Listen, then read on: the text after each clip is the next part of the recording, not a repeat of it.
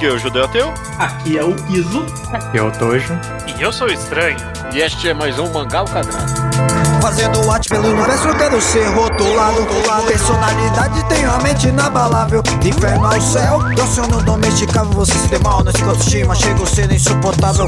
Só artista Maravilha, foda, meus amigos, sejam bem-vindos ao nome, episódio 299 do Mangal Quadrado. Tudo bem com vocês? Tudo bem Tudo com bem. você? Tudo. Tô bem também. O próximo é o 300, estranho. Caralho, a gente não planejou nada especial. Nada, nada, absolutamente nada. Eu não tenho a mínima ideia do que a gente vai fazer, não. Que nada. É, É. Uma, boa, uma boa possibilidade. Estamos aqui de volta para um dos quadros mais pedi... Não, ninguém pediu, mentira, eu não sei. Ninguém pede. Ninguém pede mais quadro pra gente, mas Eu sei que é desejado, que as pessoas esperam um novo em silêncio. É, e, e muito amado por mim. Desde que a gente começou ele, eu sempre quero um novo. Estamos aqui para fazer a comissão de ética do Mangá ao Quadrado, a terceira edição. Provavelmente um dos quadros que a gente vai mais, mais tá socando um, um seguido do outro. Apesar de que acho que tem um tempinho dois dos dois, agora que eu, agora que eu parei para falar um isso. tempinho, sim. né, Faz um tempinho. É, é, mais de um ano, desde a Comissão de Ética dos Mangás 2, agora a gente tá indo pro 3. E é isso, a gente pega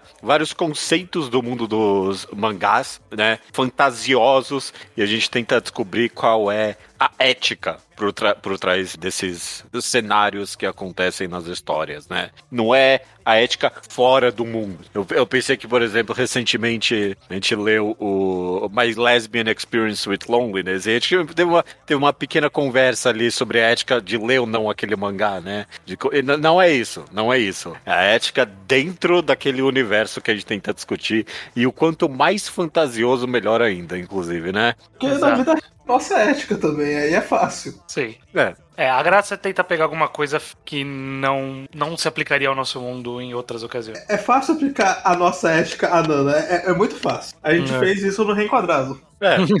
Exato.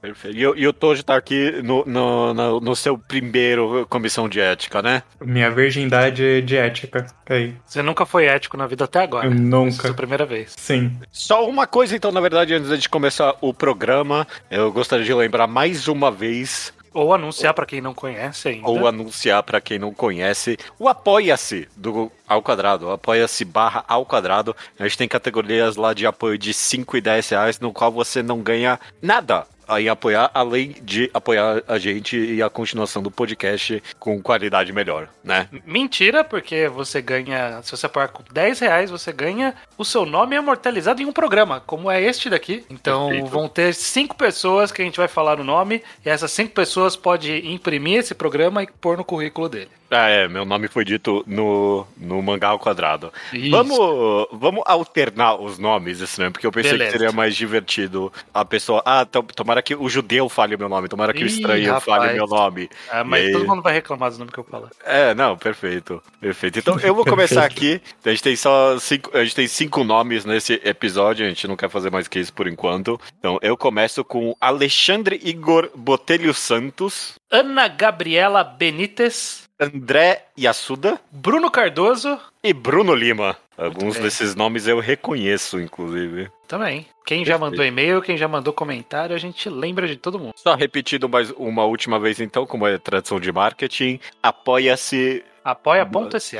a- apoia.se barra ao quadrado, apoie a gente ali, que seria legal. É, pra, pra pagar os processos que a gente vai sofrer por falar calúnias e difamações nesse programa de agora. Perfeito. Vamos lá então, agora sim, Comissão de Ética, a terceira edição está em sessão. Vamos começar com quem? Vamos começar com você, Iso. Me dá uma, uma questão ética dos mundos dos mangás. Todos os meus são um pouco parecidos, porque eu tava um pouco na mesma área dos mundos que eu tô querendo pegar, e são as instituições dos mundos fantásticos. Sim. E o primeiro ponto que eu quero trazer, que eu vejo em vários mangás de Battle Shonen, eu entendo o motivo narrativo pelo qual eles fazem isso, mas você nota que sempre que o protagonista ele quer tirar carteirinha de qualquer coisa, ele faz o processo seletivo mais aleatório do mundo. O Naruto quer virar um Chunin, e alguém vem e fala: Ah, mas todo ano eles trocam todas as provas, trocam quantas pessoas morrem, trocam todos os professores, e você não tem nenhuma referência de nenhuma das provas. Então como você se prepara pra essa merda de exame? Mas aí é que eles querem testar a sua adaptabilidade, justamente. Mas Uhum. tudo no shonen querem testar a adaptabilidade de todo mundo sempre. E Mas aí é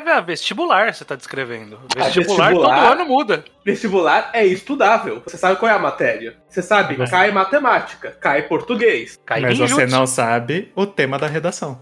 Não sabe, mas você sabe como fazer uma redação de qualquer tema. Exato. Agora, o Você Naruto sabe sabia? ser um ninja. O Naruto sabe que ia cair ele ser torturado no exame Chunin? Tanto não sabia que quando chegou a sessão tortura, ele nem sabia que tava na sessão tortura. Ele achou que tava em outra sessão. Qual é a sessão tortura? Eu não lembro. O prova físico. Eu não lembro desse. Não, o prova escrita, pela prova escrita, que foi dada por um torturador. Essa prova escrita não é o que eles tinham que colar? É. que É. eles tinham que colar. Mas tinha a questão também que o torturador tava aplicando métodos de tortura em como ele ensinava a prova pra ver quais alunos iam sobreviver. Ninguém É. sabia que isso ia cair na prova. É, o que Ninguém eu, o que podia eu- estudar com essas coisas. É, eu acho que, é- que te- existe uma falha aí nesse sistema de estudo, que é realmente qu- quando você não sabe o tema da redação, como o Tojo falou, mas aí você sabe mais ou menos como você se prepara pra escrever um texto que você vai defender uma ideia, mesmo que você nem tenha ideia do que você vai defender. No caso do, do exame Chunin, por exemplo, as crianças ali, todo mundo tem um, um jutsu, é isso, né? Toda criança nasceu com um jutsu.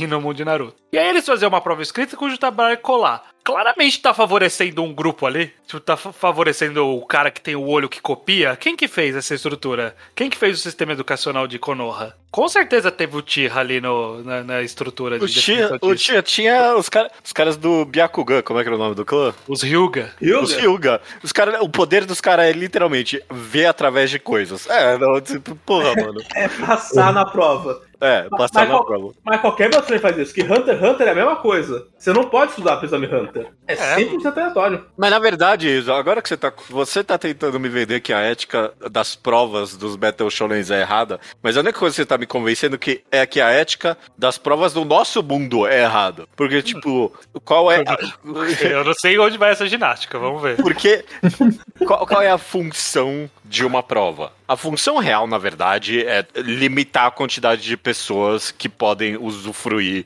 daquele sistema, né? Essa é a real Sim. função.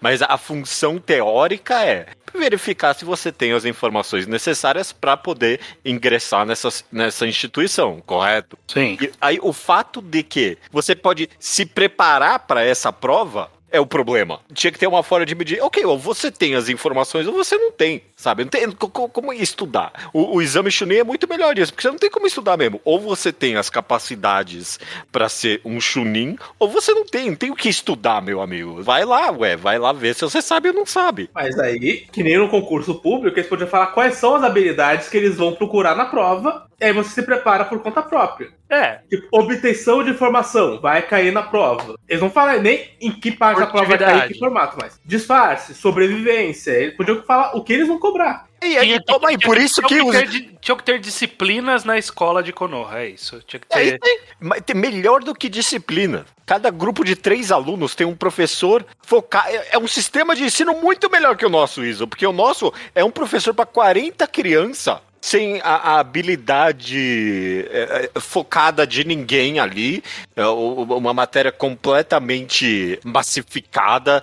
E, e- e lá é o sistema ideal: um professor para três alunos, velho. Eles têm classe também, né? É, não, é, eles têm a classe anterior ali, né? Só para Eles- passar bem é. o básico. Eles têm a creche, e aí quando você passa já pro, pro primário ali, você, Pra, pra você ganha um professor individual. pra conseguir esse professor individual, você tem que passar, se graduar na escola, na real. E, e não tinha um lance que metade dos alunos voltava? É, eu acho que assim, eu não vejo tanto problema em ter uma prova que prega a adaptabilidade, que é meio que é o vestibular, mas é injusto de fato você não dar pelo menos as, as disciplinas, sabe? Tipo, não dá qual grande campo de atuação que você tá- vai estar avaliando. Até porque pra você ser ninja, eles esperariam algumas coisas, né? Então faria sentido isso estar bem, bem explícito. Às vezes eles, sei lá. É que o ninja de Naruto ele é meio complexo, porque você falaria, ah, uma escola de ninja. Eu ia imaginar que é persuasão, é obtenção de, de informação, de furtividade.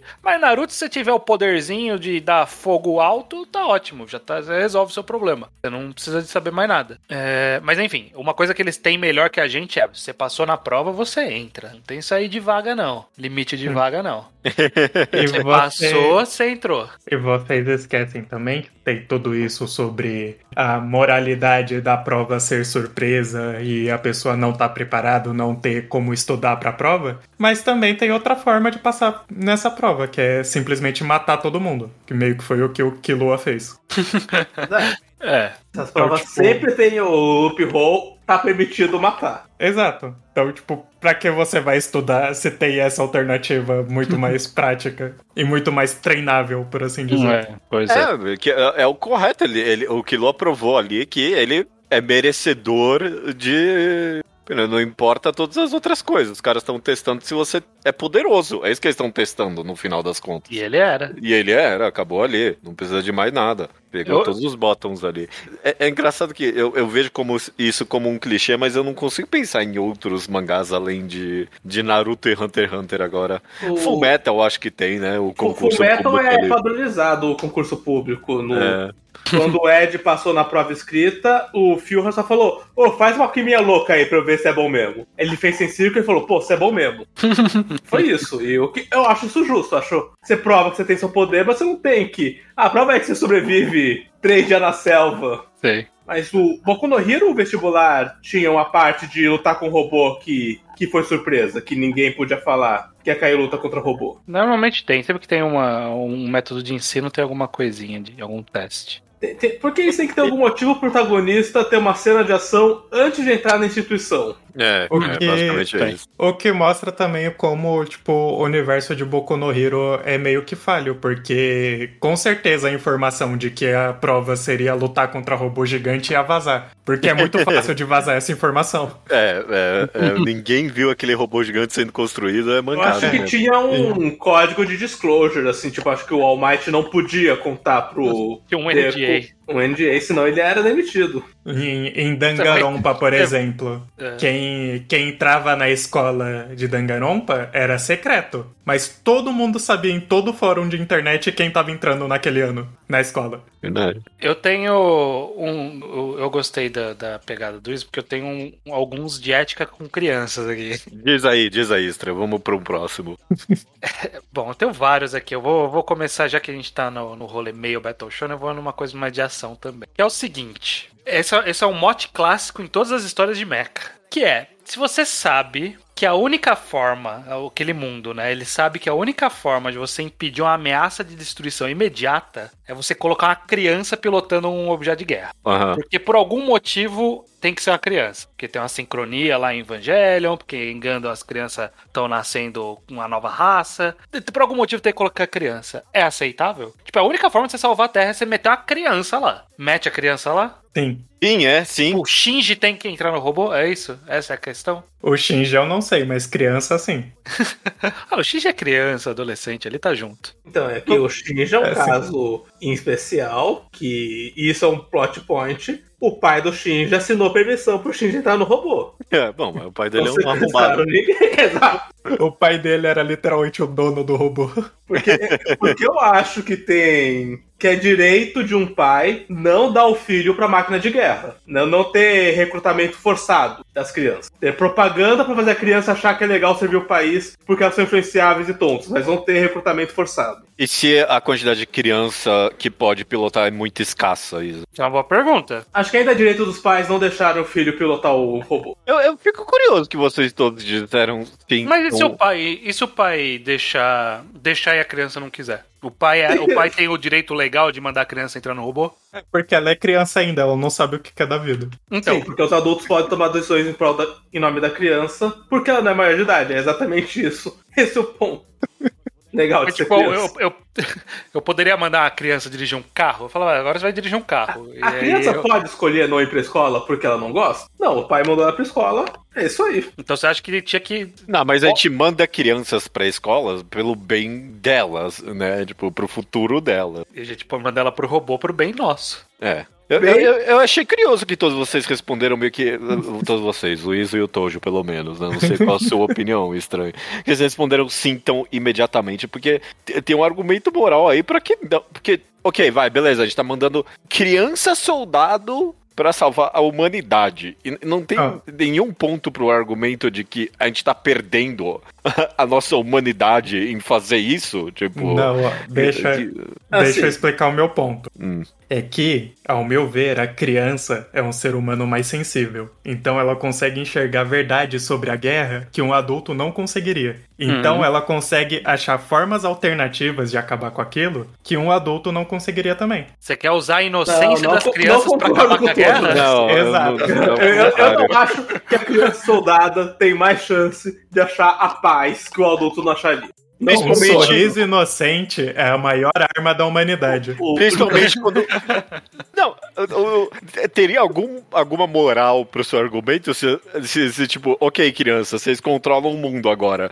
Mas quando você dá uma metralhadora na, na arma de uma criança e, ó, encontra a paz. Não, né? Você, você, você tá guiando o caminho pra E guerra. não, e não é uma metralhadora, né? Você dá dois canhões gigantes, um monstro com capacidade de pisar em prédios e matar pessoas em segundos e fala: vai lá, encontra paz no mundo pra gente. Não vai encontrar, não. É, foi assim que funcionou em Bokurano. É, não, então, Bokurano, Bokurano ainda justificou ser as crianças que foi mera cagada. As crianças estavam ali e o cara falou: Vamos lá, criançada. E a criançada, é!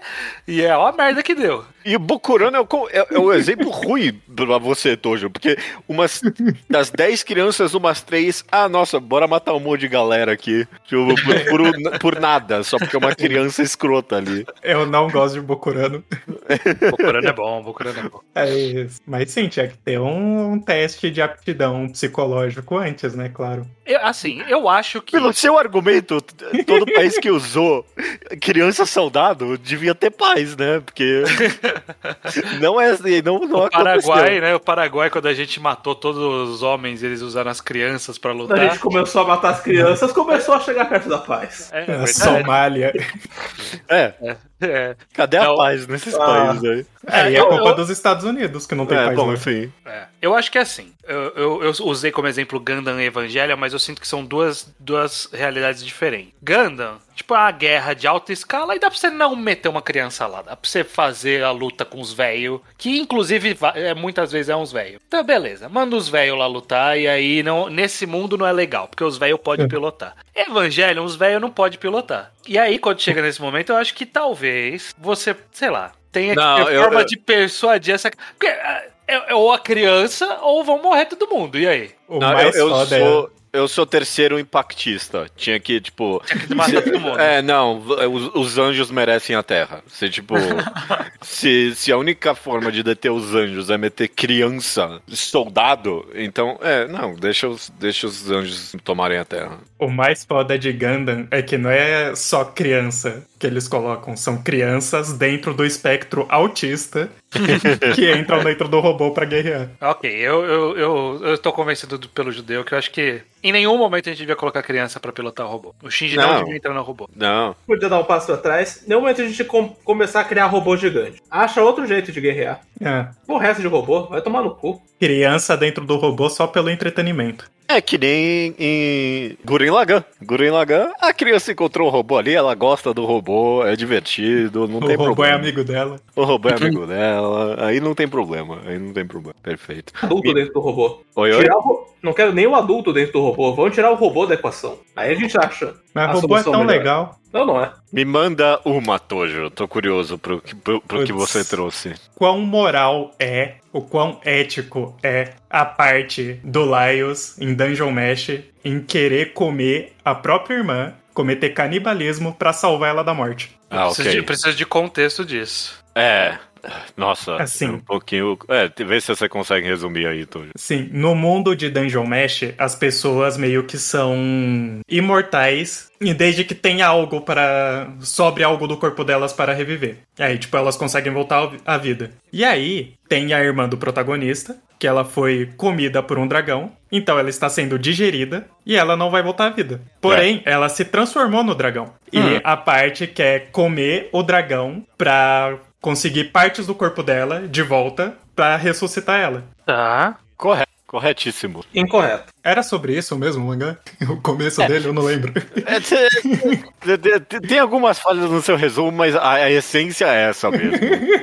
Pra, pra Sei se devolver. é. É, é- é, tipo, é, eles acham que ela, que ela morreu, mas é, eles descobrem que não é exatamente isso. E agora, basicamente, pra poder ressuscitar ela, eles vão ter que comer ela, basicamente. É isso. Sim. Porque ela, ela não tá mais na consci- em consciência dela. Ela meio que, ela meio que virou um monstro. Então, Mas eles vão têm ter que comer ou só matar Sim. resolve? Comer. Não, comer. Você tem que Por comer ela. Por que que- Ah, tem uma explicação no mangá, é meio complicado. Não, então eu acho que é ok. Se ela não tem consciência, eu acho ok. Mas aquela sociedade não acha que isso é Sim. ok. Por que não? Isso, eu acho que isso flerta com o canibalismo, e aí entra o argumento que o, que o Mas não é velho dragão? de Fire Punch usou, de canibalismo é uma questão de educação e cultura, não é questão de, ah, mas eu racionalizei que agora é de boa. Porra, é essa? A única Não, não, solução mas é ela, ela, ela, solução, ela tem aparência humana?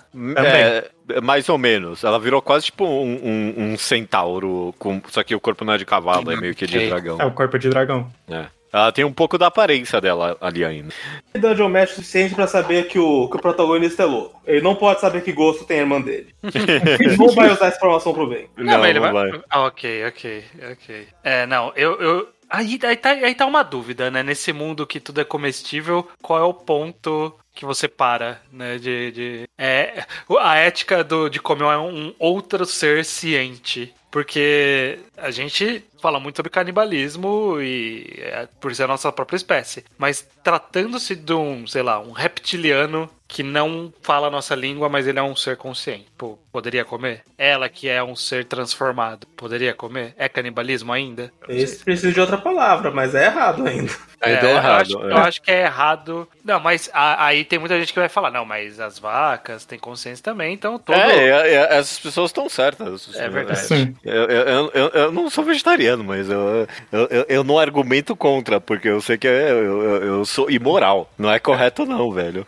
Essas pessoas estão certas e eu não acho que canibalismo é imoral. Assim, funciona assim. As vacas, ou seja qual animal que você queira usar de exemplo, não estão integradas na sociedade em, em nenhum aspecto possível. E A gente tem, não tem a menor ilusão que as espécies estão em eterno conflito. A gente nunca vai dar um emprego para uma vaca, a gente nunca vai dar cidadania para uma vaca, nunca vai dar dinheiro para uma vaca. Se tem o mínimo ilusão de integração naquele mundo de fantasia, fudeu. Não- é completamente fora dos limites a ideia que você pode É. comer um deles. Porque É, você tô- pode comer, você pode fazer uma fazenda deles. E aí fudeu. Aí É, é, pra baixo. Tanto que Dojo Mesh, eles têm lá os orcs, que são seres cientes, e tipo, em nenhum momento eles consideram comer os orcs, por exemplo. Eles são seres completamente cientes e não passa na cabeça deles, não. No momento que a gente dá o primeiro direito humano pra um golfinho, vai ter que ser negociado nunca mais matar nenhum golfinho. É, é assim que funciona. Ou declarar guerra, ou declarar, ou virar planeta dos golfinhos, planeta dos macacos. Aí é uma guerra. Mas não dá pra manter a ilusão da cooperação entre espécies e continuar comendo uma espécie comendo a outra. Inaceitável. Beleza.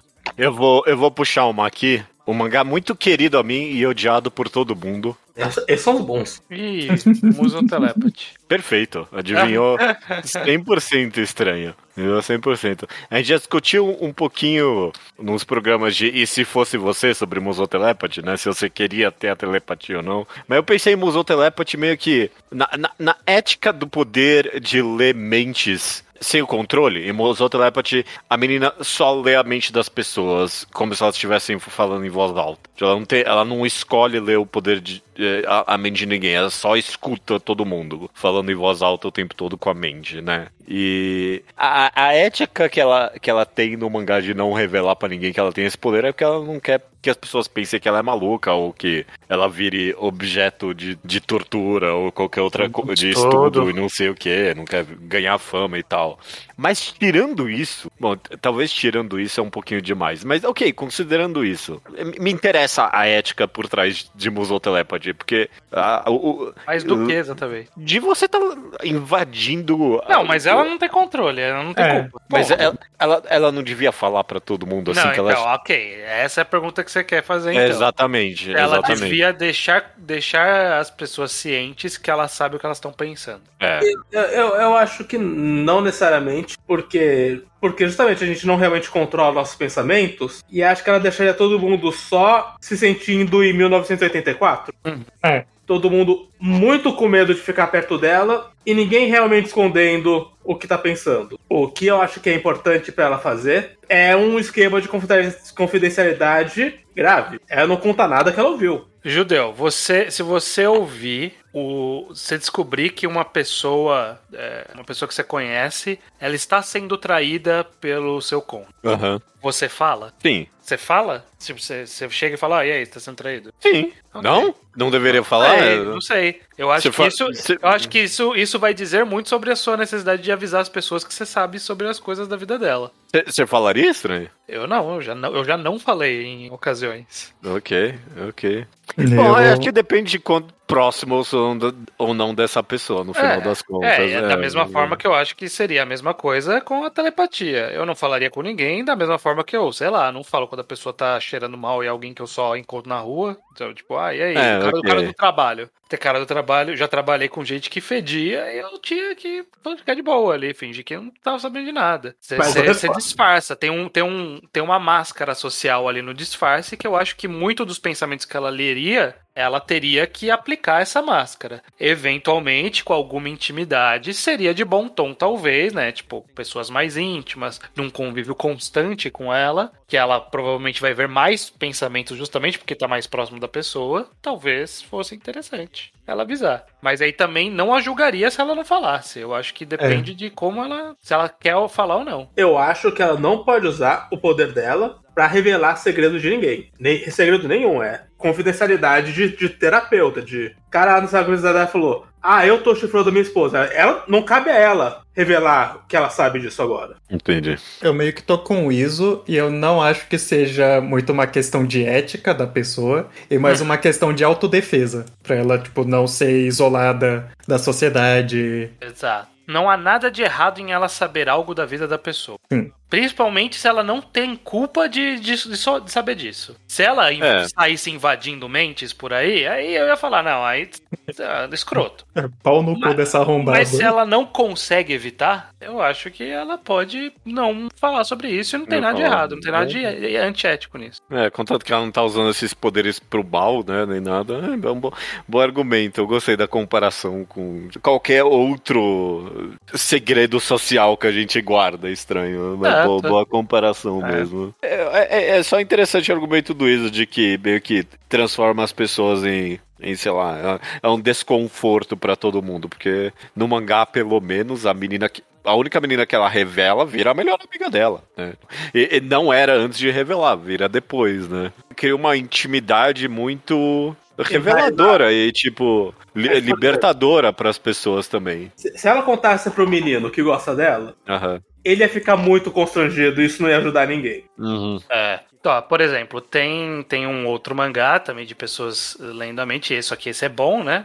Que é do, da, da menina do colegial, que eu já esqueci o nome do mangá, como que é? The É Mute mesmo, Girl and Her New Friend, alguma coisa assim. É, esse mesmo, é, Que é também. sobre a menina que, é dele- que ela tem aparência de delinquente, mas é porque ela quer se afastar todo mundo da vida dela, porque ela consegue ler mentes também e não consegue impedir. E eventualmente chega uma menina muda na classe e ela não consegue se enturmar porque ela é muda, e aí essa menina consegue ler as intenções da menina que tem dificuldade de se comunicar e começa a fazer essa ponte, sem falar pra ela que ela tá fazendo essa ponte. Eu acho que eventualmente ela pode até contar se quiser, mas Talvez essa menina vai ficar chateada ao descobrir. Mas de qualquer forma, ela ter feito a ponte fez muito bem pra essa menina. Ela conseguiu se comunicar com outras pessoas também. Pode ser positivo. É, eu acho que é, que é um jogo de cintura social ali, da, da, da relação de amizade. Tem coisa que você não conta pro amigo mesmo, isso aí. Tem coisa que você conta, tem coisa que você quer contar porque é importante pra você. E é, cada um sabe o seu limite. É porque a- a- até nesse caso aqui ela usou pro bem, vale ainda a sua comparação estranha de qualquer outro segredo social. Porque, sei lá, ela poderia não ler mentes, mas, sei lá, a- só observar a, li- a linguagem corporal da menina e, e- e entender e meio que querer ajudar ela. Ela pode ser mestre em microexpressões. Exato, exato. e, tipo, a- ajudar ela sem chegar e falar: olha, eu li a sua microexpressão aqui, eu vi que você tá meio que isolada, eu vou te ajudar aqui, sabe? Aí a menina tinha a menina muda tinha um dever cívico de falar, essa merda não é ciência, só É, bosta." não, exato. é, é. Eu tenho uma aqui de viagem no tempo, posso fazer? Manda, manda, estranho. Porque eu já falei em Hum. outro programa que a gente tinha que discutir ética na viagem no tempo. A gente já falou de algumas éticas na viagem no tempo. Mas eu tenho uma outra em específico aqui que eu acho que é, que é um- uma abordagem que a gente não fez ainda. É, eu, eu tava lendo um outro mangá e ele me lembrou desse que eu não li. Então eu vou falar de um mangá que eu não li, mas eu posso dar um exemplo de um outro que eu li que é bosta. Que é o seguinte: se você consegue tocar. Se você é cover de Beatles no mundo atual e você volta no tempo antes de Beatles e você antecipa Beatles, tipo, é errado você roubar a fama que viria no futuro daquela pessoa. Isso- o, ma- o isso- mangá é Boku a Beatles, Aham. mas poderia também ser o plot de Time Paradox Ghostwriter. Isso, isso daí também, tipo, o plot do Isekai do indiano que saiu no cinema americano lá? Eu não vi. Yesterday, isso é ah, isso. tem isso. Yesterday isso Não, também. Yesterday, Yesterday é, é- é é, um pouco diferente. diferente. Ele acorda num mundo em que nunca existiu Beatles e só ele. É, ele- mas na prática é, é, existe uma diferença aí. Que a diferença é que você voltou no tempo antes daquela pessoa fazer aquilo, então você tá roubando uma ideia futura dela. Mas É. ao mesmo tempo, essa ideia não existe hoje. Essa, Hum. As músicas do Beatles ainda não existiam quando o cara resolveu tocar as músicas do Beatles. O mangá do, do, do mangá bosta lá do Time Paradox Ghostwriter não existia quando o cara conseguiu, começou a copiar o plot. E aí, tá certo você roubar uma possibilidade do futuro, que a gente nem sabe se tem outras realidades, inclusive, né? Mas acho pode que roubar é. o futuro de alguém? Eu acho que é errado, eu acho que é roubo. Eu só não gostei de quando você fraseou que roubar a fama, porque acho que famoso não tem que ser famoso porra nenhuma. Não é, não é a fama que ele vai estar perdendo. É a Não, mas aí você tá tirando, sei lá, o sonho dos Beatles ali, né? Eles queriam É. ser os Beatles. E aí você fazer o Beatles antes dos Beatles, você tá roubando o sonho deles. Hum. Ou você acha que, sei lá, eles Não, tipo, seriam é. ainda os Beatles sem os Que, Beatles? que nem não, em, em- em Yesterday, o cara lá, o otário qualquer vira, vira um sucesso, porque ele.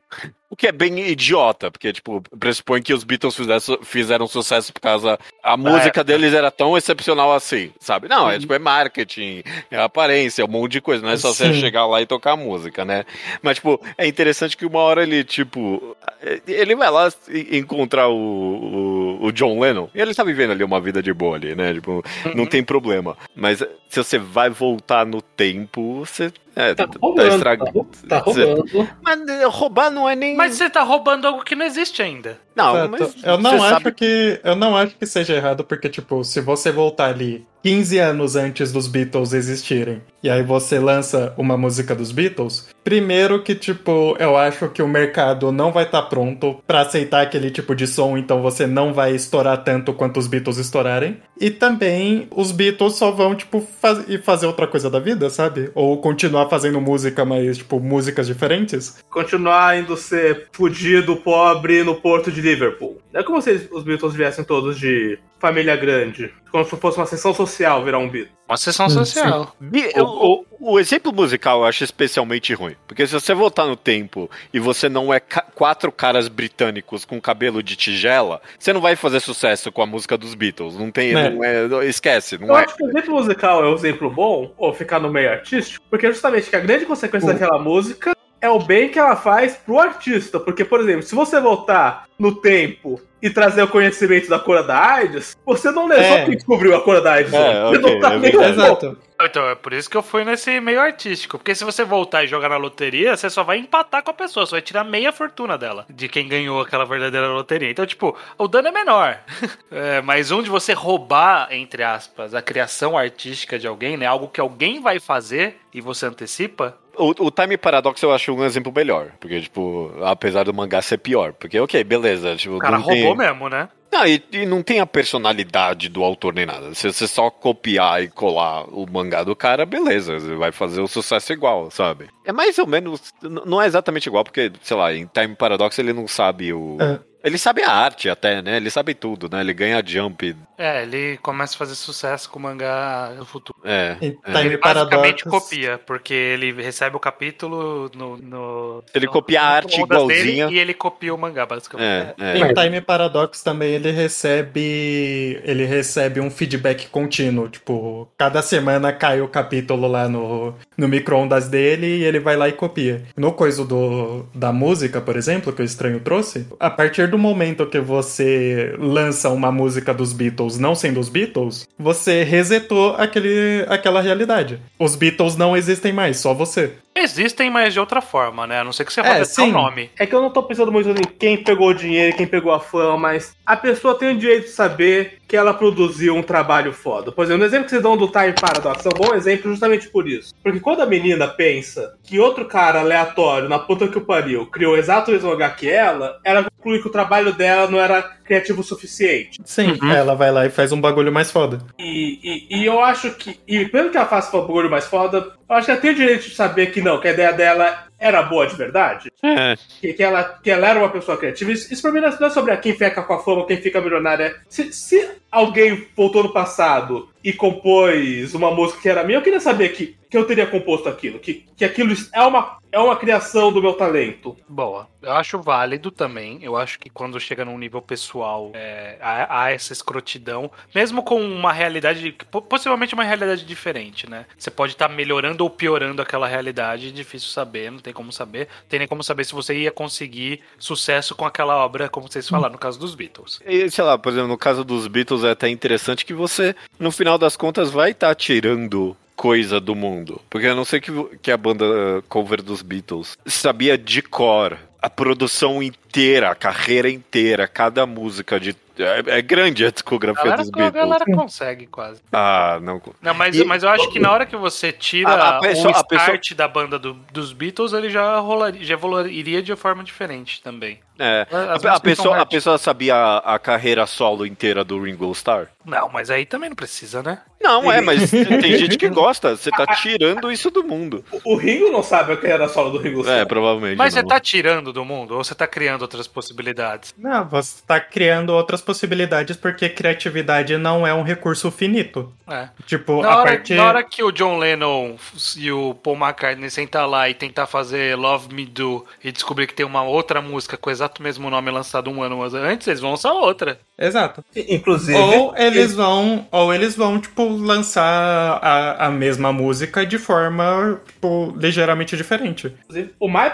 provável, na real, é que se você fizer o sucesso dos Beatles, que o Lennon e o McCartney falem, então, o que eu quero pra nossa banda é esse estilo aqui, e, e toca um Love Me Do. Eu quero fazer algo parecido com isso, essa é a minha referência. Porque a arte é muito sobre referência também, sobre Sim. um se inspirando no outro. É. Eles podem, inclusive, virar uma banda cover do Beatles. Sim, Dos Beatles falsos, né? É, dos Beatles Você falsos. pode, você pode roubar os Beatles pra inspirar os Beatles a serem os Beatles melhores. É. Então, nesse caso, é ético você roubar dos Beatles, porque você pode ter mais. Você, você tá dando pro mundo o dobro de Beatles. O Beatles que já existiu e o Beatles que reagiria aos Beatles. É, Eu, eu, eu sou a favor de roubar agora, porque vocês têm, porque o mesmo argumento que você usou aí pra, pra AIDS vale, então, se, se, se, a, se a credibilidade é infinita.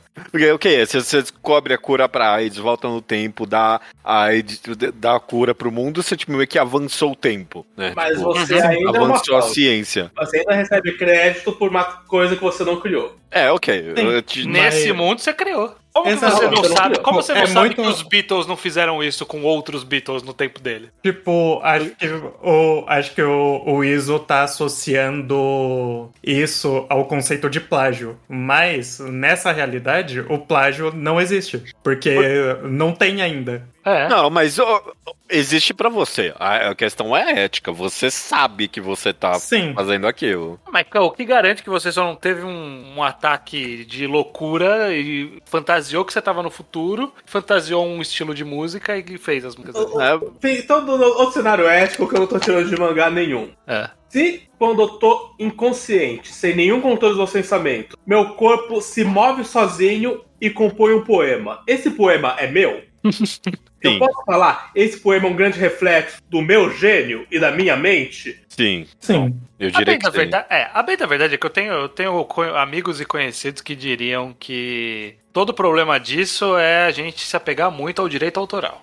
Que talvez não, não deveria ser tão importante o direito autoral e que ele acaba sendo tão importante no nosso mundo porque ele tem implicações capitalistas. Isso É, bom, Você, você criar uma música, você roubar uma música de alguém, a implicação disso é que você está ganhando dinheiro que aquela pessoa deveria estar ganhando por ter feito aquilo, Sim. porque na nossa sociedade ela paga a pessoa por produzir um conteúdo. Então, se, se- o, todo o problema nasce disso. A gente só só é um problema pros Beatles a gente lançar alguém, um grupo aí, fazer as músicas dos Beatles antes dos Beatles, porque você tá tirando os direitos autorais que ele ganharia. Por isso que eu falei que eu não ligava pra fama. Porque criativamente é indiferente. A mesma coisa da AIDS que vocês estavam falando. Se voltar pro passado, a única- coisa que vai tirar é a patente de algum cara escroto, provavelmente. Tem a questão Você- do você orgulho, pode virar escroto também. também. Eu- Que, é o que eu quero ver, justamente porque eu não ligo se o problema é alguém perder um milhão de dólares ou não, ou perder fama ou não. Mas tem a questão Isso, do se orgulho, você eu acho. tivesse fazendo um texto que você tá quase terminando ele, você acha que ele tá ficando muito bom, e aí alguém lança um texto que é idêntico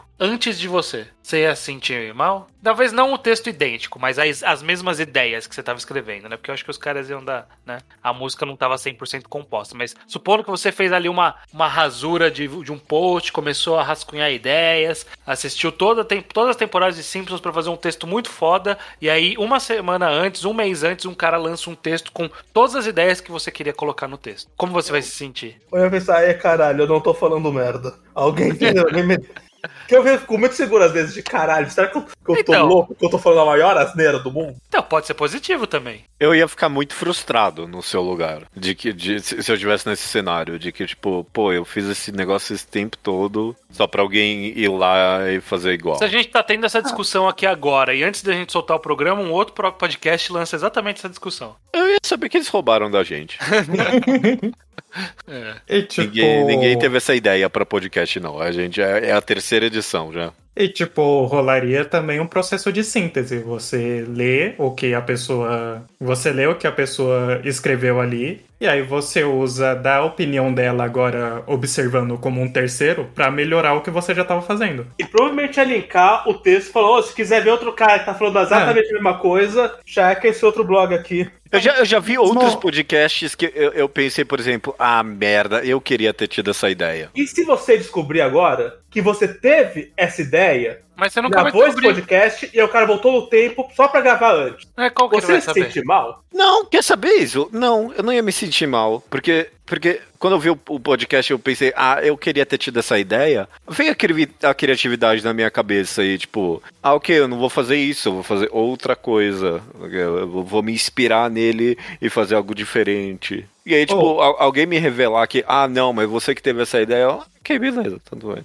Tanto faz. Você, Outra tipo, coisa também que rolaria é tipo, você vê, você vê que a pessoa fez aquilo que você queria fazer, mas agora observando como um terceiro, você vê que aquela coisa é uma merda. É, né? É, é um bom exemplo disso aqui mesmo, isso que você deu, porque eu não tenho interesse financeiro nenhum no podcast. Tipo, é só realmente a questão do orgulho e da criatividade. Se, se alguém me falar, ah, não, foi você que teve a ideia daquele podcast, eu, é, ok. Eu, eu, eu não fiz só no final. Ia dar um pouquinho só de satisfação de saber, ah, ok, eu, eu tive essa ideia, que bom saber que, que eu tenho essa criatividade. Mas eu nunca ia me sentir frustrado nem nada. Resolveu Eu- pra mim aí, É, resolveu. é, Eu- a minha, a minha resposta aí é pra que mim não agora. tem nada de errado roubar. Pode roubar, pode roubar. Pode roubar, pode roubar. Não tem nada de errado porque não é plágio. Isso aí. Me diz aí, você tem mais um aí, Iso? Tem, tem, tem. Mas o meu começa com uma dúvida. E de- porque eu não lembro dessa informação do lore, eu vou perguntar, torcer pra um de vocês lembrarem. E dependendo da resposta, a problemática que eu vou procurar é outra.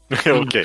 Ele- Lembra de Soul Eater, de judeu? Sim. É. Os alunos eram pagos? Não, os alunos não eram pagos, não. Os alunos não eram pagos. Os alunos eles tinham um, um trabalho de exercer missões pro diretor deles sem nenhum retorno financeiro.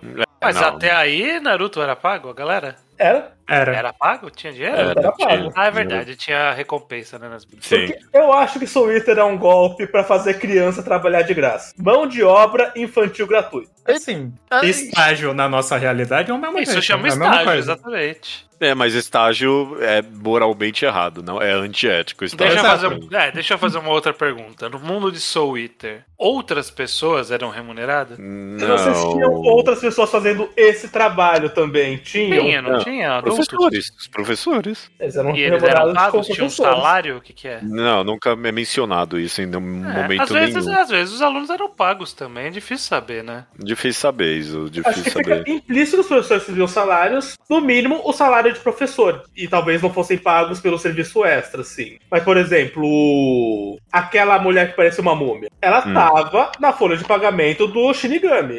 É- Ou não, Isdo, porque você tá, você tá imposto, você tá impondo a nossa sociedade em Soul Eater. Vai ver em Soul Eater, O dinheiro foi superado. o dinheiro foi superado. Tanto, Tipo, todo mundo tem os bens necessários de saúde e moradia. Em- Por em exemplo, Fire Force, os, os bombeiros eram pagos? Acho que não, também não tá claro também não. isso, né? Também tá não, claro. não que eu consiga imaginar, não. A- Aquela sociedade em que uma grande corporação é a terceira maior poder do mundo se pa- parecia que abdicou dinheiro? Não, não, é realmente. Mas E em Soul Eater. Eles perdiam o calendário para arrecadar fundo também. Eles precisavam do dinheiro dos calendários para financiar o. Verdade, verdade. Mas a gente não sabe se quem trabalhava. Bom, deve ganhar, né? A gente tá supondo que, sei lá, Shingeki no Kyojin, Kaiju Number, tudo que é de exército, alguém tá ganhando algum dinheiro ali. É, Jujutsu, Jujutsu, os alunos ganham dinheiro? Não. Eles Não. têm que lutar com os bichos aí. Ou eles lutam porque eles querem? Não também. Eles, eles meio que tem que lutar, né? Tipo, ó, tem um bicho ali, vamos lá lutar. E aí leva a criança, não é? de- Posso propor um contra-argumento, isso? Pode. Alguém é pago no bando do Luffy? É. As É, recompensas que eles conseguem lá do, dos Os tesouros. tesouros são divididos. E Ah, ok, vai. A resposta é não. Vocês estão inventando. Ah, ninguém é pago ali. Não. A resposta aqui eu quero é não. Tem uma cena do Zop indo fazer compras. Algum dinheiro ele tinha. quando eles pegam todo aquele ouro em Alabasta, a Nami tenta falar: ok, 80% é o meu corte. Eles falaram: opa, o caralho, é rachar entre oito. Todo dinheiro é usado so para sobrevivência ali.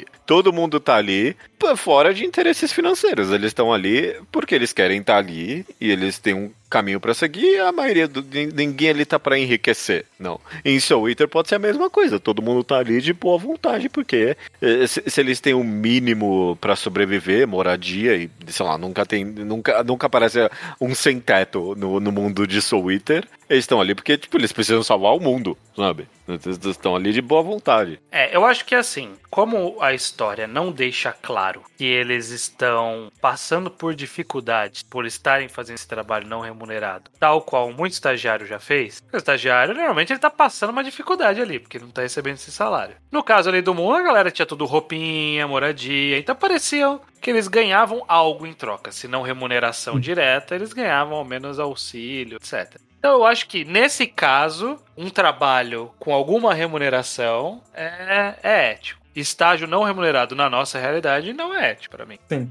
Acho que isso só mostra que Soul Eater se passa em uma sociedade comunista. É, não, essa é a conclusão que eu chego Existe ali. essa possibilidade. Todo mundo tem moradia, todo mundo tem educação.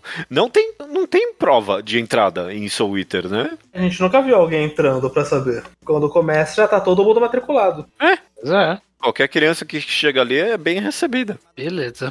Perfeito. Eu sou, eu sou, isso aí, sou a favor de estágios remunerados, é isso. Eu tenho, eu tenho um aqui um pouquinho complicado. Vamos ver se a gente consegue abordar ele ou não. Mas Hum. é. Acho que aqui só você leu Eden, It's an Endless World. Não Eu leio, eu li. estranho. Do juízo não leram, né? Não É, li. acho que não. É um tiquinho spoiler, mas eu vou tentar revelar de uma forma que não estrague muito. Mas o grande drama da segunda metade de Eden, It's an Endless World, é que surgem uns, umas torres de cristais em que se a pessoa toca nessa torre de cristal, ela vira cristal. Ninguém sabe muito bem o que é no começo, Hum. mas eventualmente é revelado, e esse é o, esse é o tiquinho do spoiler. Eventualmente é revelado que as pessoas estão entrando numa singularidade. O planeta Terra tá cagado, só tem guerra, o ser humano é horrível, e aí meio que uma inteligência artificial criou uma singularidade. As pessoas, eh, eh, do começo todo mundo, pô, tá, esse cristal tá comendo todo mundo, e eventualmente, tipo, o cristal fala, não, as pessoas estão de boa vontade vindo pra cá, tá todo mundo, a, a sua consciência vai ser meio que consumida pela singularidade e vai virar uma coisa só maravilhosa. E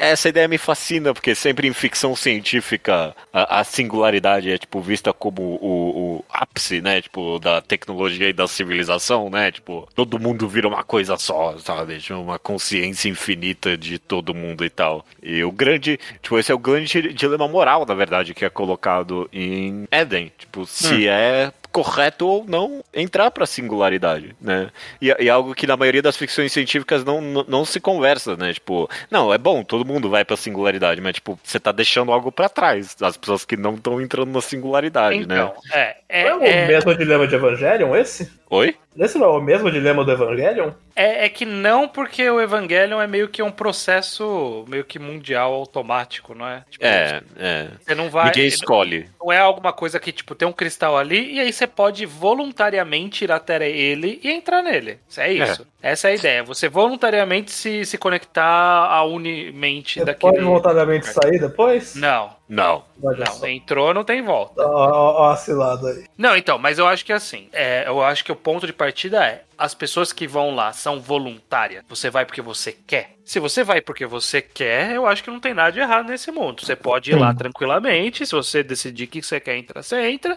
Não quiser entrar, não entra e tá resolvido. Porque, sendo bem sincero, na pior da pior da pior das hipóteses, seria a eutanásia. Eu não sou contra existir eutanásia no mundo. É, assim, eu acho que existiria alguns conflitos éticos que poderia se ter, que é o seguinte: você tem dependentes. Pessoas que dependam de você. Então, Você tem, Hum. sei lá, pais idosos, você tem filhos, alguma coisa desse tipo. Animais pra cuidar, que seja. E aí você só, tipo, ah, galera, falou, fui. E você abandona essas pessoas. Isso é ético ou é antiético? Não, É antiético anti- sair pra comprar cigarro e não voltar? é. Então, eu acho que entrar, eu acho que você pode entrar a qualquer momento, mas você ainda tem uma responsabilidade social pra trás Hum. aqui. A sociedade ainda existe. O ato de entrar em si, eu não acho que seja errado. Uhum. Porque é sobre Mas- você, é você tomar uma É. decisão sobre o seu corpo, sua consciência e sua vida. Mas você Sim. não meio que, tipo. Você não tá meio que desistindo do planeta Terra? É, Da- eu da- já tô da- assistindo aqui agora. Esse. Da, da- da so- tipo, do, do potencial da sociedade humana? Verdade humana. é que eu sou Mas humana aí-. Às vezes É. o potencial é unir-se. E, e outra, você. E aí você também tá botando a culpa do coletivo em cima do indivíduo. E não adianta você querer arrumar tudo proibindo o indivíduo de fazer coisas. De fazer Não, eu não, certas tô, não, coisas eu, ou não, não. eu, não, eu não quero proibir ninguém de entrar na singularidade. Eu tô falando que. Ok. Tô discutindo a ética, que, tipo, eu acho que entrar na singularidade é, é um derrotismo em algum nível, sabe? Você não deve nada pra civilização, judeu. Se você quiser ir pro meio da floresta, largar suas roupas e viver da natureza sem voltar pra civilização, você pode. Sim. A única responsabilidade é que o Apontou. Se você não tá fazendo isso pra fugir das suas responsabilidades e comprou cigarro pra largar teu filho, aí, aí é cuzão. Eu acho é que pra tem- civilização que você deve, satisfação. Fala no cu da civilização. Ó, eu, te- eu tenho um similar, Judeu, que eu quero pendurar nessa sua questão, porque eu acho que ela é de uma discussão próxima. Que é do mangá Birdman. Eu acho que. Quem? Alguém aqui leu? Não, acho que não, né? Eu li um É, pouco, sim. bastante até aqui, mas não. não Eu não- li o suficiente de Birdman. É, o, basicamente nesse mundo existe essa raça que surgiu por motivos, que não precisa falar por quê aqui porque é spoiler, mas surgiu essa raça que as pessoas, elas, é, enfim, elas se curam, tem um fator de cura muito elevado, elas voam, têm asas, né, elas viram arcanjos, conseguem controlar aí uma camada em volta do corpo, tem algumas habilidades especiais e principalmente, que eu acho que é a parte mais relevante, elas meio que conseguem se comunicar com todos os outros da outra raça,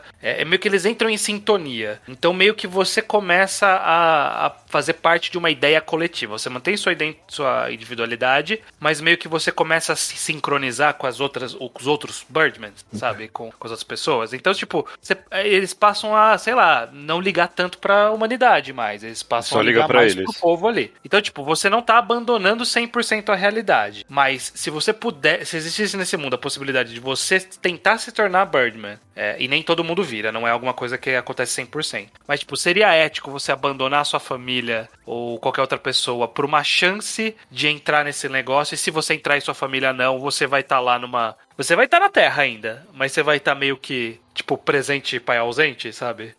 eu, eu acho que é, é mais ou menos o mesmo dilema. De tipo, e aí? Você pode avançar para um outro estágio de evolução da sociedade? Seja uma mente unificada, seja um homem-pássaro? Quão ético é entrar para um esquema de pirâmide? É. Qual, Então, qual é pro de no esquema de pirâmide que todo mundo que tá no esquema de pirâmide Se tá dá bem. melhor do que você? É, é- é culto isso que chama, não é esquema de pirâmide. É culto, é. Mas as pessoas estão melhores que você. No Elas têm culto. fator de cura. Eu não tinha pensado nesse esquema que é um culto, mas faz todo sentido que é um culto. É um culto, realmente. Elas, mas elas estão bem. Elas estão bem, elas se curam, elas voam e elas abandonam a família. Mas- É, ok, a pergunta muda pra. Pode entrar num culto, só que o culto é bom? Aí é cientologia. Eu tô, tô brincando, Não é cientologia bom, não é bom. não. Não é bom, não. Eu acho que, Mas eu, é um acho que você, eu acho que você. Eu acho que pros dois casos, você entrar num culto que é bom, ou você se unir à mente universal única centralizada, centralizadora ali, eu acho que é uma decisão pessoal e que você só tem que ver os impactos para as pessoas que você deixa pra trás. Mas nem Tem todo mundo. Mas e aí, tem, tem, tem alguém que não tem alguém? Tem, tem, tem alguém que não vive em sociedade, por acaso? Não, mas tem, tem uma. Eu acho que a diferença é dependentes. Dependentes. Pessoas que dependam de você. Você pode ter, tipo, eu posso a qualquer momento terminar um relacionamento, eu posso a qualquer momento pedir demissão do meu emprego, e, tipo, eu tenho um relacionamento com essas pessoas. Tipo, eu me relaciono e eles dependem de mim de alguma forma. Mas eu posso pedir a conta a qualquer momento. Você entrar na mente universal lá é a mesma coisa que você pedir, pedir demissão, pe- pedir pra se separar das pessoas e morar em outro país. Por cortar o contato com a sua família. É a mesma coisa. Eu não acho que seja antiético você entrar no bagulho. Antiético meio que é a sociedade existir e funcionar de uma forma onde isso se. onde entrar Isso no bagulho um- seja a única solução. É, É, é. é. Esse, esse é um ponto, inclusive, porque Eden, o mangá inteiro, tipo, O, o livre mercado falhou, porque a sociedade não se adaptou à concorrência para oferecer um serviço melhor. Exato, exatamente. Não é o que os economistas me falaram que ia funcionar, não. Porque em, em Eden, o mangá inteiro, basicamente, é meio que o paralelo entre, tipo, o quão horrível é a sociedade, sabe? Tipo, e o mundo, e, e o ser humano, e, e, e a Sim. beleza do amor entre as pessoas e do potencial humano. Ele, ele joga os dois muito ali fortemente pra, pra chegar nessa parte, tipo, e aí, o que, que você faz, Sim. sabe? Você desiste da sociedade, porque mesmo em 2150 ainda tem guerra, sabe? Eu acho que eu, a, a pergunta que eu queria fazer pra vocês é a seguinte: se existisse essa mente universal, quem entraria primeiro? São os mais ricos ou os mais pobres? Quem ia desistir primeiro? Ah, os mais pobres. Sim. É, porque rico tá de boa. Exatamente. Mas E é vai o, ser- o, vocês mundo, também o mundo que vai, o mundo que vai ficar pra trás vai ser só gente escrota. É. Eu entraria nesse negócio. Os ricos que já tá construindo foguete e já pensando em como eles vão fugir pra, na, pra Marte quando a Terra acabar? Acho que eles não vão fugir também? Não, pra esse lugar que ele vai se juntar com o povão. Acho que eles vão escutar. Acho que eles eu tenho que chegar antes, porque quando chegar o povão eu tô mandando ali.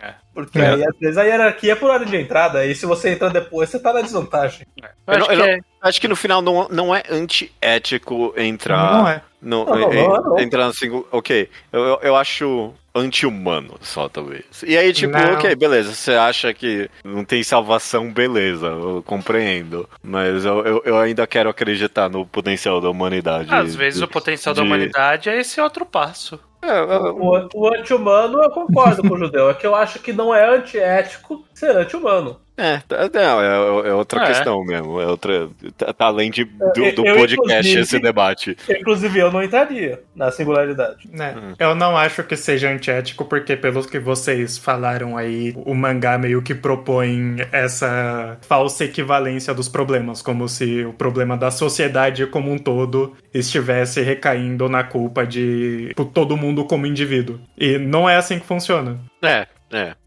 Hum, interessante. Tem mais um estranho. Tá, eu quero, eu quero fazer um exercício de imaginação, nesse Hum. caso, que é assim, mangá The Promised Neverland. Hum. A gente sabe que você, né, fazer fazenda de crianças não é ético, não é legal, não é Não. bacana. Não é legal. Mas Eu naquele que era mundo, legal na Constituição dos Demônios. Eu tenho É, então, que a regra é. escrita falando legal. sim.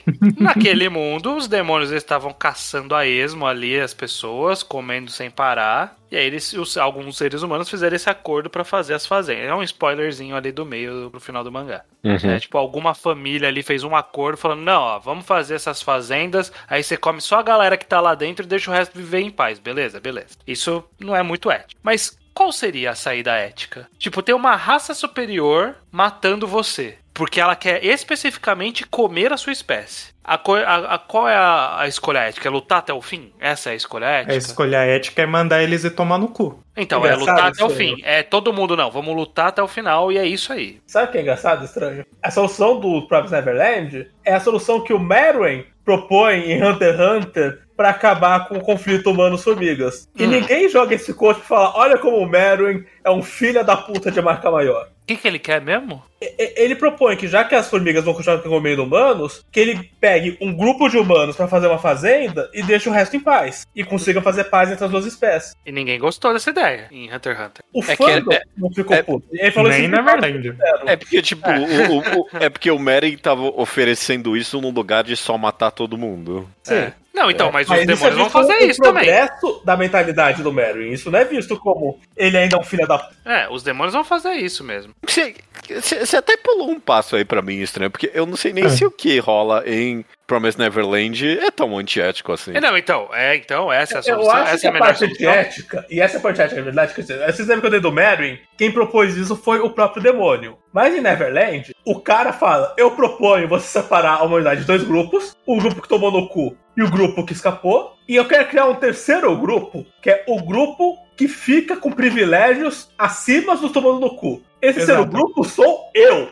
Aí é a filha da. É, tipo, É. o problema de Neverland é que essa ideia vem. não chega no consenso. Os Hatri literalmente traíram a humanidade pra fazer isso. E- e- Eles criaram um grupo pra se fuder e esse grupo Sim. não era eles. E eles usufruíram do privilégio de dominar o fudido. É. Aí, Meu isso- ponto, meu ponto não é esse. Vamos assumir que, tipo, tira, exclu- exclui essas coisas de Neverland. Assume que, tipo, é um acordo bom e, tipo, todo mundo deu certo ali. O ruim em Neverland, na verdade, é que tem as outras fazendas que são horríveis. Não é só a primeira que a gente tem ali. Tem uma ali que eles são, tipo, basicamente criados em vitro. E tem uma que eles são vi- viram de caça. É tão ruim o que acontece na primeira fazenda? Tipo, e se nenhuma criança nunca descobrisse? Eles só têm uma vida muito boa até os 10 anos de idade. E, e a gente, sei lá, os- dá um jeito dos demônios matar eles sem eles nem saberem, sabe? Eu, é, eu acho que o vacilo tá em ser gerido por outros humanos. Eu acho que o vacilo, tipo,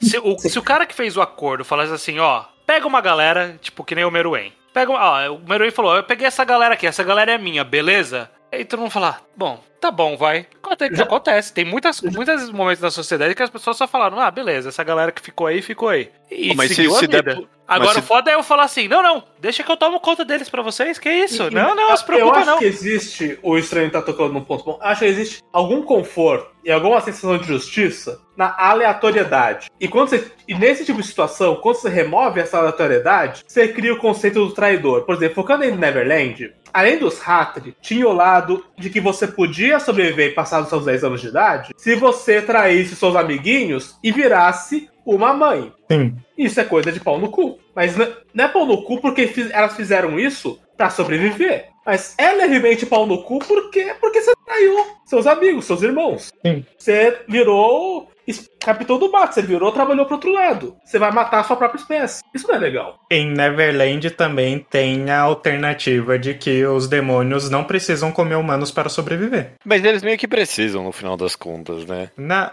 E, Não. não. não precisa de uma daquela, daquela altura, eles não precisam, porque tem o sangue da, da sacerdotisa e blá blá blá que transforma todo mundo em vegano. E Isso é um plot point que foi tirado, tipo, que tem muito pouco contexto lógico de porque esse plot point existe, e é só pra falar, tinha uma saída fácil que todo mundo só não se deu ao trabalho. E Sim, mas é, mas é a história do mangá, tipo, tá no universo ali. E a gente tá jogando se era ético ou não com essa possibilidade. Não, eles podem não comer humanos, mas eles querem comer humanos. E eles vão se eles puderem. Eu, eu quero voltar pra minha pergunta ainda, que eu achei que não foi respondida. Tipo, aquela primeira fazenda ali, que as crianças vivem felizes Até uma E- certa idade e depois mata. e aí só matam. Tipo, se- seria errado se nenhuma criança nunca descobrisse? Algumas iam ter que descobrir, porque algumas iam ser revelado pra elas para elas poderem ser treinadas para serem novas mães. Não, então, eu acho que Tinha o problema é esse. O O, sistema problema. de mães quebra a noção que o judeu sugeriu, de que, ah, mas no fim vão ser todos felizes até todas morrerem. Ok, ok, tá. E se arranjasse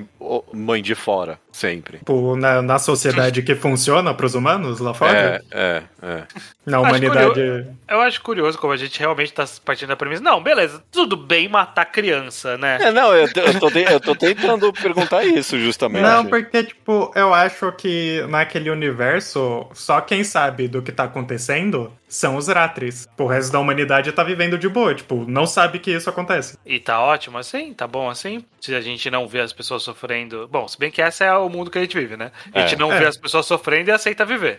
Eu vou fazer então esse pensamento da gente. Se a gente descobrir que faz mil anos, tem os descendentes de uma raça humana que separou da gente mil anos atrás, tá vivendo em Plutão, mas agora eles estão sofrendo. Você para pra pensar, ih, caralho, esse problema é muito meu? De concurso de sinceridade, você ia conseguir pensar, porra, eu tô pessoalmente Plutão é envolvido. muito longe. Plutão é muito longe. Ali ele tá Pô, mas na verdade é outra dimensão. É outra dimensão? É. Ah, não, ok. Não, não é, pô, eles estão na, vi- na vizinhança do lado cercados por um muro. Eles estão em outra dimensão. É, né? No fundo, você- a gente ia pensar, isso não é verdadeiramente meu problema. Isso tá Não, muito então, separado. é, é que eu acho que aí, então, nesse. Né, né, eu, tô, eu tô entendendo a ideia. Mas é que eu acho que nesse caso, o acordo. o- eu acho que não, não foi ético o acordo pelo lado dos demônios. Os demônios do. Sim. Na ética dos demônios, pra eles, eles fizeram errado esse acordo. Eles pegaram uma galera e falaram: Ó, vou levar uma galera aqui pra eu criar aqui, beleza? E eu não volto pra caçar vocês. Porra, se eu fosse demônio, eu ia ficar puto. Eu falei, deixa eu caçar os caras que eu quiser à vontade. Que merda é essa que eu vou ter que comer puto. daqui? Mas ficaram putos. Tanto É, que eles teve uns ficou puto.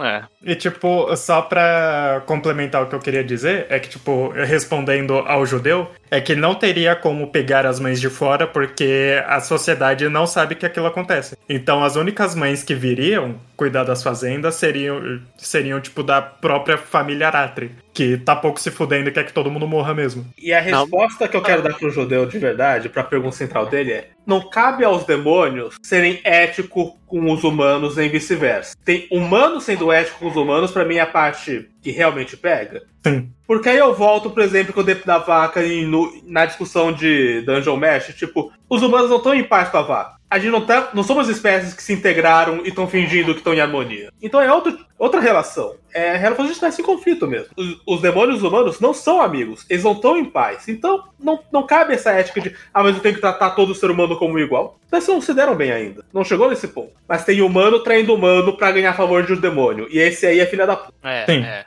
Eu acho que o, o, o erro ético é você trair a sua espécie no acordo. Sim. E aí isso, e isso aconteceu do lado humano e do lado do demônio, inclusive. Qual que é a única lei dos macacos mais macacos? Macaco não mata macaco. Essa é a lei. Essa é a base da sociedade que eles criaram. Quando macaco mata macaco, aí tudo sucumbe. E é o que rola em Neverland. Humano mata humano. É, mas dá merda entre os macacos também, né? Então, Não é uma lei que funciona no final Não. das contas. O que acontece com, o- com os macacos é problema dos macacos. Não cabe ao humano pensar, pô, eu não tô vendo o lado do macaco. Não, não, não, É, Eles não estavam nesse ponto da conflito. Ah, mas no final vocês estão tudo evitando a pergunta central. Então, tipo, foda-se, todo mundo morre? não. Então, frente eu acho, que ser, eu acho que o ser humano ia ter que continuar tentando lutar, eu acho. Eu acho que O se o, acordo, se o acordo partiu do ser humano, foi escroto. Agora, se o, agora, eu acho que a segunda pergunta é: se o acordo partiu dos demônios, que é o caso do Meruem. Se o acordo partiu do Meruem falando assim, ó, galera, é o seguinte, vamos parar de brigar. Eu tô com essa galera aqui, e aí eu vou ficar com elas, beleza? Aí a gente tinha que brigar pra recuperar essas pessoas? Sim, também. A gente não podia aceitar o acordo? Não. É, Não dá pra sacrificar, tipo. Eu tinha que lutar até o fim, não tinha acordo. Exatamente. É, então todo o esquema tá errado, Júlio. Então, você, não, você falou da, que era ok a fazenda, não é ok pra você, então. Ah, eu não sei. Eu não, eu, eu, eu não sei a resposta ética pra esse conflito. É você que tá defendendo a humanidade, desistir do ser humano. Assim, Não é pra desistir do ser humano. entendeu? Pensa nas, nas vacas de novo. Se a vaca da fazenda mais do bem, mais gado livre, mais gato feliz do mundo ganhar acesso a uma submetralhadora, é ético ela matar os fazendeiros mesmo assim? Com certeza. A vaca vai estar certa? Vai, a vaca vai estar certa. Sim. Eu não acho ético nem o que a gente faz com as vacas agora, isso. Eu não sei. Mesmo, mesmo eu, não estando. é, A gente tinha que buscar harmonia com as vacas. Mesmo não sendo um, um ser completamente ciente. Que Elas podem se responsabilizar por cumprir a parte delas do acordo? Elas têm Não, essa capacidade? não. O grande problema está na indústria, na industrialização do processo. É, mas, mas, tipo, mais do que isso, eu, eu, eu- o, o, o ser humano é um ser superior à vaca. Mas é por isso que a gente tinha que ter a superioridade de não machucar a vaca. Sim, mas tipo, ó, se você pega do ponto de vista de uma pessoa que mora no interior e cria a galinha dela lá e a galinha dela cresce, tudo bem, todo mundo ama galinha, mas quando a galinha morre, as pessoas vão lá e comem ela, tipo, isso tá errado? Não tá, pra mim. É, pra mim também não. É, tipo, tipo, a gente O- podia dar, tipo, só os idosos pros demônios, talvez. Não, antiético. ele tinha que cuidar. É, ele anti- tinha que cuidar. Exato, antiético é a industrialização do processo. Verdade, verdade. Nossa, novamente, até em Promised Neverland, o problema é o capitalismo. Exato. É, mas o que o Judeu falou tá errado também, porque eu acho que o problema, na real, é quando um ser humano decide que humano tem que morrer e que humano não tem que morrer. Que a gente vai fazer a conta matemática de qual vida vale mais. Ah, não, eu tô de sacanagem quando eu disse os idosos. É, não. Quando o demônio fez essa conta, um terceiro fez de fora. A gente pode resistir, mas no fundo, né? É outra pessoa que, que cagou com a gente. A gente pode se reunir todo o só pra demônio é tudo cuzão. Mas um humano não pode pôr no papel e falar, ok, esse cara vale menos. A gente tem que cuidar da nossa espécie. Dito isso, não é uma solução ruim, eu acho, no final das. Tipo, que você deu o exemplo da fazendinha aí, Tojo. Se os demônios vivessem em completa harmonia com o ser humano na sociedade, todo mundo aqui junto. E aí a única diferença é que as pessoas que morressem por causas naturais, sabe? Ah, Ou sei lá, no acidente de trânsito que seja, sabe? Causas não tão naturais assim. Você dá o corpo pros demônios comerem. Só isso. Só se a pessoa autorizou isso em vida, que nem um doador de órgão. Exato. Ah, não, mas aí eu acho que eu, eu- eu teria que criar algo. Bom, sei lá. né? A, gente ia ter que criar uma cultura no qual é, é completamente escrachado social você não querer dar o seu corpo pros demônios. Porque, Porque, tipo, a- é, é um, é um bem social enorme que você tá fazendo. porque eu tenho direito a decidir o que acontece com o meu corpo após a minha morte. Tanto eu decidir se eu sou ou não doador de órgãos, como decidir se eu sou cremado ou enterrado. Esses direitos são. A minha vontade vale mais do que a dos outros. Porra, mano, mas vai se fuder. você- A, a gente tá conseguindo. A gente tá conseguindo. A gente tá conseguindo a paz com os demônios e, tipo, não vai conseguir porque você quer o seu corpo enterrado. Vai se fuder. Ah, não. eu acho que Não. se a, se, a, se a discussão é que deveria ser obrigatório a doação de órgãos depois da morte, eu sou completamente a favor. Hum. Pra mim tinha que ser obrigatório. Então, da mesma forma, se você morreu e eles, e ees aceitarem o seu cadáver, é, devia ser obrigatório. Manda É. o corpo pra lá. A gente Pronto, tá acabou. evitando uma guerra. Pronto, acabou. De, de tipo, mortal pra todo mundo. É isso que a gente tá evitando. É, Sim. não, é. ti- Tinha, eu digo isso porque acho que eu, eu chego à conclusão que tinha outros caminhos além desse acordo em Neverland. É que eles não queriam. Eles comem vivos, né? Eles querem quente, né? Então não pode mandar cadáver pra eles. É, bom, esse é um problema. E aí tem toda essa questão do rolê meio vinho, né? Que eles queriam um cérebro mais desenvolvido, X anos. Tinha, um, tinha, um, tinha uma Mas aí- Tinha, tinha alguns problemas, é. É, é que eles gourmetizaram o processo. É, é. Bom, mas aí os humanos estão fazendo uma concessão, os demônios podem fazer a concessão deles também. É, é. É que o acordo, tipo, você não vai negociar com o patrão, essa é a verdade. você não tem poder pra, pra fazer um acordo. Não, eu vou te dar os mortos. Aí você fala, não. E a gente, ah, ok, não tem o que fazer. É, beleza. Ah, mas é interesse deles também, porque eles não querem entrar numa guerra mortal pra todo mundo. Eles não vão morrer. É, o problema em eles Neverland é é, é justamente que eles estavam ganhando a guerra. Por É, isso que o bom. Horatri traiu todo o conselho dele ali pra, pra propor Bom, a ideia das fazendinhas. Ti- ti- Tinha outros caminhos, eu acho. Tinha, não é possível. Tinha outros caminhos, porque a Ema acha dos caminhos. Exato. Matar todo mundo. O primeiro caminho foi é, eliminação completa da aristocracia das classes sociais, o que eu acho que é o primeiro passo pra É o qualquer. primeiro passo.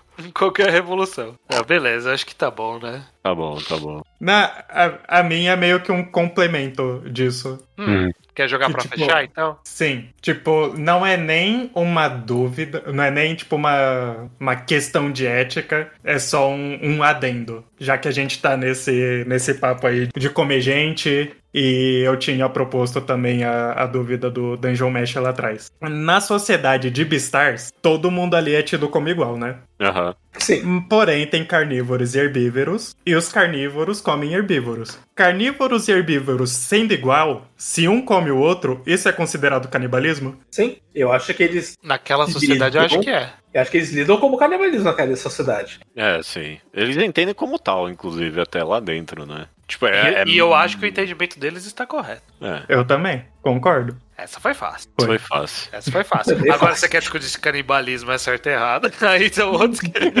que é canibalismo, é. Se é certo ou errado. Eu- Você pode doar seu corpo quando você morrer. Aí são outros É. que. Do jeito que Olha, eu não acho. era errado. É. Eu não acho que canibalismo seja errado desde que ele seja incluso dentro da luta de classes. o pobre comer rico é muito certo. Ah, é, não, como um oprimido comer opressor. Mas aí é o herbívoro comer o carnívoro, então. Porque o carnívoro Tá era liberado. o opressor. Tá liberado. Mesmo que ele vá pedir diarreia depois de morrer. Pode, tá certo.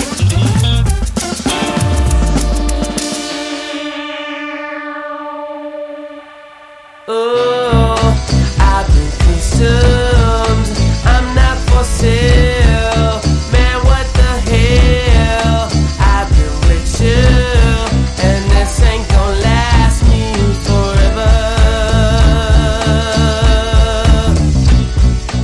Recomendação da semana é minha, do estranho. Boa sorte, estranho. A minha. A gente sempre recomenda aqui só mangá cabeçudo, só mangá pra você esquentar a cabeça, pra você pensar no futuro, pensar em possibilidades éticas e tudo mais. Mas eu gosto quando tem um, um mangá que ele é gostosinho de ler, assim, tipo, não é nem gostosinho, ele é tranquilo de ler, você lê assim meio animado, assim, tipo, ah, que legal, seu capítulo, vamos ver o que acontece. Ele tem alguns chans ali que tornam essa leitura legal. A gente já teve outras situações similares e dessa vez o que eu vou recomendar, que eu estou me sentindo assim com esse mangá nesse momento, que é um mangá relativamente novo, chama-se Marriage Toxin. Ah, Esse é um mangá da Jump Plus, né? Que sai na, no site da Manga Plus. Se você quiser ler, tem lá todo de graça. Ele é basicamente uma história sobre um cara. Que ele é de um clã de assassinos, é um clã especializado em veneno. E o clã dele precisa. Ele foi sempre criado meio.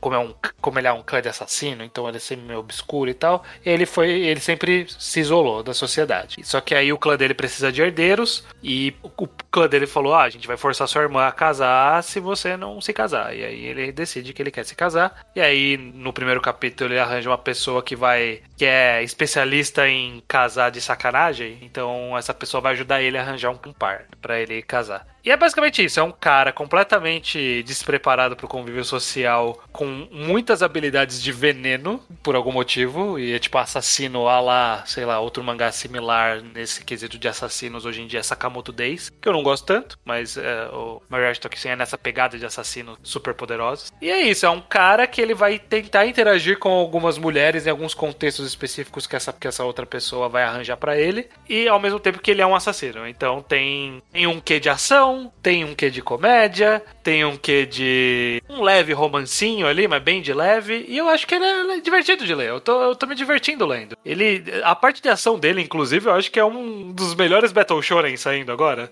Aqueles Battle Shonens que não explica porra nenhuma, é só poder absurdo e é boa, vambora, poder absurdo. Então, tipo, ah, vou injetar um veneno aqui, eu fico super rápido, beleza, eu aceito, vamos lá. O cara com o poder do som, ah, vamos lá, poder do som. poder da ligado. água. Poder da água, não, não importa. O legal é essa luta cool e esse cara não sabendo lidar com a menina depois. Essa que é legal. E é isso, essa é a minha recomendação. É um mangá bem tranquilo, bem leitura casual, assim, sabe? É meio que um abrir a Shonen Jump num, num mangá bom, que é esse caso aqui. Eu, eu nunca nem tinha ouvido falar o nome dele. Tipo, o bom dele é o quê? É tipo. Eu acho o... a ação de. Eu acho que é isso. Ele não é espetacular em nada. Mas ele Aham. tem uma ação divertida. Ele tem esses perso... essa interação do personagem com essa outra personagem que é quem cuida de, do- dos casamentos. E, a- e normalmente um alvo que, é- que é tipo, ah, arranjei pra você encontrar aquela pessoa. Tem que tentar ser cool pra ela. E aí tem toda uma, toda uma dinâmica ali divertida, enquanto tem a, a, a parte de Battle Shonen também. Eu Ah, acho o, que é interessante. o o mangá tá se preparando pra esses dois se apaixonarem, né? Não, não. Toda não, não. certeza. Esse, Essa... foi, o- esse foi o plot twist do primeiro capítulo. E tipo, tem Não, um pulo não, do é- gato também aí. Pô, Eu, eu... eu, eu notei que o estranho deliberadamente está omitindo o grande tchan do mangá e eu acho que tá certo É. em omitir. É uma surpresa divertida. Ok, Ok, ok. Não vou ok. dizer nada então. É, tem, um, tem uma Ele, piada. ele mas ele está emitindo, não tem que ele escolheu palavras exatas pra omitir. Mas é, acho que o especial do mangá é que ele é um mangá descompromissado. Você não lê ele querendo saber o que vai acontecer depois e como a trama vai, vai continuar e tudo vai se encaixar direitinho como você lê o One Piece, por exemplo. Uhum. É só um mangá que você abre num dia aleatório ali o aplicativo da Manga Plus e sai o capítulo e você fala, ah, que legal. em resumo, é Sakamoto Days, mas é bom. É, exato. É Porque isso, Sakamoto é. Days tem esse compromisso também, mas não é bom. Exato, exato. Perfeitamente. Ele é o folhe... Eu acho que ele é um folhetim aí divertido de se acompanhar da, da Manga Plus. Fiquei interessado agora só pra saber o que, que é que vocês estão Aí, o primeiro capítulo escondendo. você vai descobrir, não tem segredo. Ok, ok, beleza, beleza. Mas é isso, essa vai ser a recomendação. Marriage Toxin. Casamento tóxico, tudo junto, uma palavra só. É, marriage, Casamento marriage tóxico. toxin. Toxin, isso aí. Perfeito, ok, interessante a recomendação, estranha. É, só falta dizer até semana que vem agora. Até semana que vem.